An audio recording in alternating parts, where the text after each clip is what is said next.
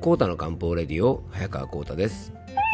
この番組は婦人科漢方の専門家早川コータとアシスタントの猫林さんと2人でお届けいたします。猫林さん今日もよろしくお願いします。はいよろしくお願いいたします、えー、今回は漢方薬っていつまで飲めばいいの？というテーマでねお届け、えー、していきたいと思います。えー、っと今ですね月曜日の夜にね、えー、収録をしているんですが実はですね今ね10月3日あの私誕生日でございましてあの今朝はですねジョギングではなくて、まあ、誕生日なんでねゆっくりまあ踏みしめてね歩こうということで、まあ、走らずにですねウォーキングをねしました。お散歩にしたんですね。でやっぱりねあの猫林さんあれですよね。走ってばっかりいるとですね結構見えない景色がゆっくり歩くとね、えー、結構見えてきますよね。うん。まあ、どちらかというとですね僕もね林さんもね割とこう走り続けるタイプなんでね。うんまあ、地に足をつけてねゆっくり歩くことも大事だなっていうふうに改めて感じましたね。あのたまには皆さんもねゆっくり歩きましょうね。でそんなね朝の散歩中に、えっとね、YouTube 番組の相方のきょんきょんのポッドキャストのねご飯と味噌汁を聞いていたんですけどもあの最後の方にねまさかのお誕生日お祝いメッセージを番組中にいただいてですねあの本当に嬉しかったですよね猫林さんね。うん。ね、本当にあのリスナーの方からもですねいろいろあのお祝いのメッセージなんかもいただいたりしてねあの本当にありがとうございます、まあ、あの僕の誕生日のね10月3日なんですが、えー、実はねアンパンマンの誕生日じゃなくてですねアンパンマンの日なんですよね。うん、あのこれ、まあ、去年とかも多分番組で話してるんでねあの皆さんご存知かもしれませんが、まあ、あのアンパンマンの日のね誕生日ということで、まあ、愛と勇気と早川浩太なんですけどもねあの実は毎年これネタのように言ってるんですけどもアンパンマンの日なのにですね実はアンパンマンの誕生日ではなくてバイキンマンの誕生日なんですよね猫林さんね。うん。これすごい微妙ですよね。あとですねえーこわもてキャラとですね個性的な髪型とラフ殺法で有名なですねあのプロレスラーの天山博之という選手がいるんですけどもね。多分あの顔見たらもしかしたら知ってる人もいるかもしれませんがあのこのね天山選手の名前にちなんで、えー、10月の10が天、えー、3がね山で、まあ、天山の日ということでねあの天山選手の必殺技モンゴリアンチョップも駆使してですねあの47歳に僕もなりましたが、えー、愛と勇気とねバイバイキンそしてモンゴリアンチョップでね、えー、1年間間楽しく過ごしていきたいと思います。はい。でね、小林さんもね、改めてまだ今年も1年よろしくお願いしますね。はい。ということで今日の本題に入っていきましょう。コータの漢方レディオ、今日もよろしくお願いいたします。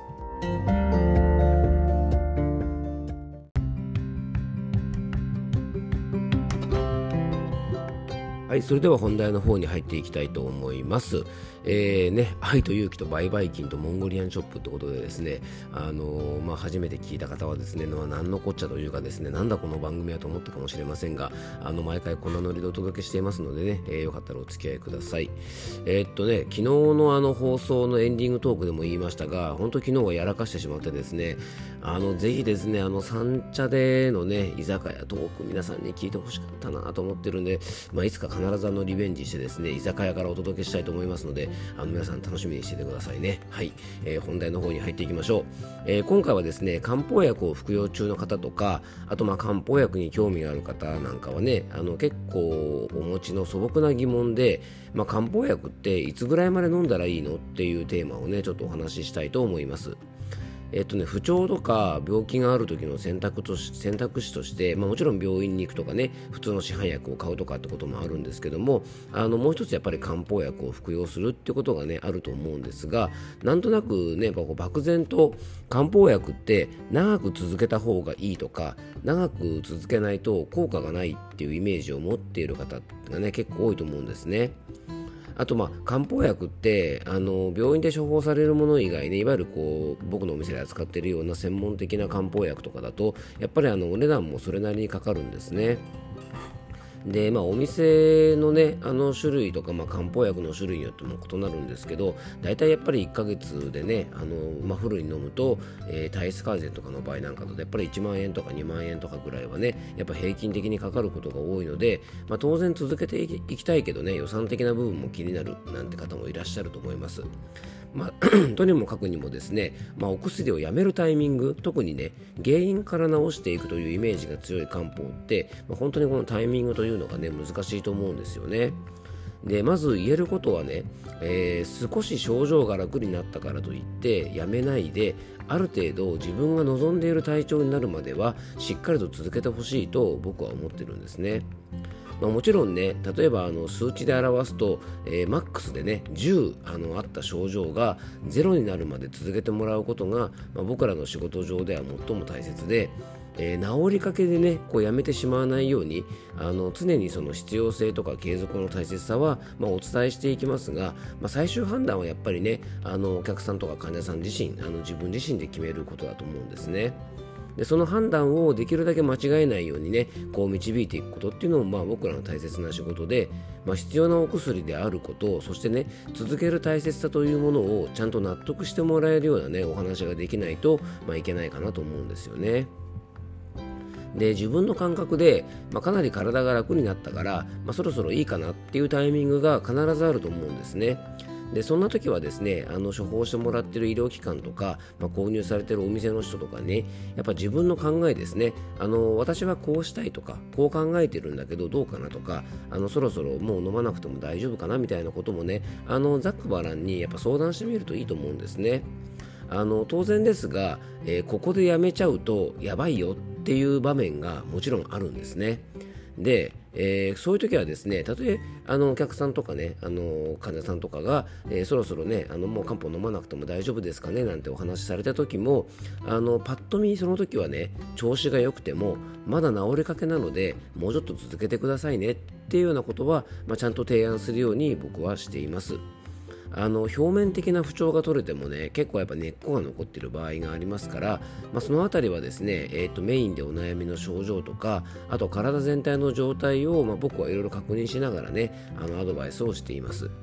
じゃあそのね治りかけの時期を通り過ぎて、まあ、いよいよですね、えー、症状が落ち着いてきた時にどうするかなんですね。まあ、当然ねもう良くなったのでもう必要ないで終わる方もいると思います。まあ、それがねある意味はすごく当たり前のことでねあの良くなったら薬をやめるとか治ったら薬をやめるなんてことはもう当然のことでね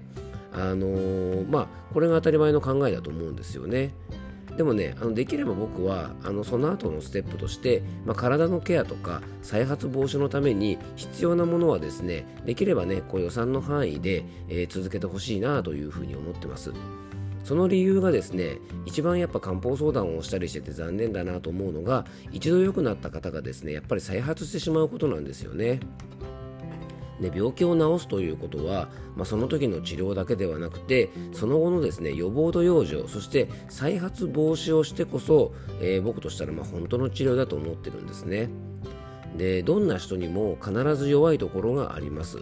例えばねうんと胃腸の弱い方とか、まあ、皮膚が弱い方とか婦人科系が弱い方とか、えー、老廃物をね体の中に溜め込みやすい方とかメンタルの調子を崩しやすい方とか、えー、生活習慣とかですね生まれつきの体質や気質によって負担がかかる場所がねいろいろあると思うんです。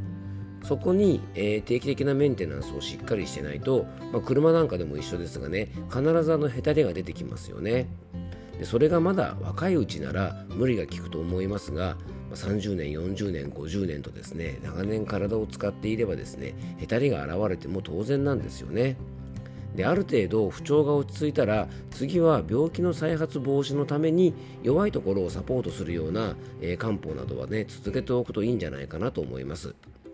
で先ほども言いましたが、えー、当たり前の話なんですがねどうしても薬イコール病気の時だけ飲むというイメージがあると思います。まあ当たり前ですよね。病気の時にね薬というのは病気の時に飲むもんだっていう認識がある意味当たり前なんですけども、まあ、もちろんそれでもいいんですがやっぱりねあの病気でないのに薬を飲むとか、まあ、薬に頼りたくないなんて思うことは当然のことでねでもあの今は多くの方がね健康維持のために例えば体にいいお茶を飲んだりとか食べるものに気をつけたりとかいろいろねあの体のお手入れをしていると思うんです。あの同じように漢方には、まあ、治療で使うだけではなくてですねその方の生活習慣とか食生活とかで、まあ、そういったものだけでは補えない部分を補ったりとか、まあ、予防的な活用の仕方もあるのでねあの実は僕のお店に来てね漢方を飲んでくださっているかなりの多くの方が予防目的であったりとか、まあ、あの体調がいい状態を維持するために、えー、服用されている方が実はすごく多いんですよね。で僕らはですね日々どうしても避けられないことがたくさんあります、えー、仕事とか家庭環境などによって負荷がかかることがねたくさんあるので常にねある程度のメンテナンスは必要じゃないかなと思うんです。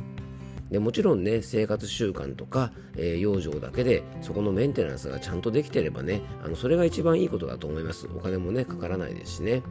ででもより健康でいるために自分に合ったお茶とかね食用生食べるものを選んだりするように、まあ、予防するためにもねあの漢方って結構活用できるんですよね。そこがですね西洋医学のお薬と違うところで、ね、予防でロキソニン飲んだりする人っていませんよね。だし予防でねあの普通の市販の風邪薬を飲まない飲む人がいないと同じようにあの漢方ではですね実はそれと違う使い方。あの食べ物と近い成分でできている漢方ならではの、まあ、体の基礎を補ったりなんていうのかな、まあ、基礎薬っていうような形でねあの活用したりとかあと体を健やかに保つまさにあの保健薬としてのですね役割もあるのであの上手に活用するとですねもっともっとね心と体のいい状態が維持できると思うんですよね。なのでその段階になったらですね不調や病気を再発させないために日々続けていくものなんかもねありますから、まあ、僕はねお客様一人一人のお考えとか、まあ、ご予算とかもあるんでねそれに合わせたものを提案するようにしていますがあのそんな活用の仕方もあるってこともねちょっと頭の片隅に入れておくとあのこれからの健康維持のプラスになるかななんていうふうに思います、まあ、今回はですね漢方っていつまで飲めばいいのというですねあの結構素朴な質問を持ってる方多いと思いますので、えー、ちょっとそんなお話をさせていただきました。あのこうなったら終わりではなくてですねある程度治った後も、まあ、続けることもできますしそこはね本当お一人お一人の考え方があるんですけどもあのどの状態まで続けるかっていうのはあのある程度ですね自分の体調全般的に見たりとかあと専門家の方にね相談できる環境であれば、まあ、そういった方にですねあのざっくばらんに相談してみて、えー、くとですねきっとあの再発防止とかねせっかく治ったのにねいいところでまた元に戻っちゃうなんてことも少なくなるので、えー、きっと有効じゃないかなと思いますので、えー、今日はそんなお話をさせていただきました。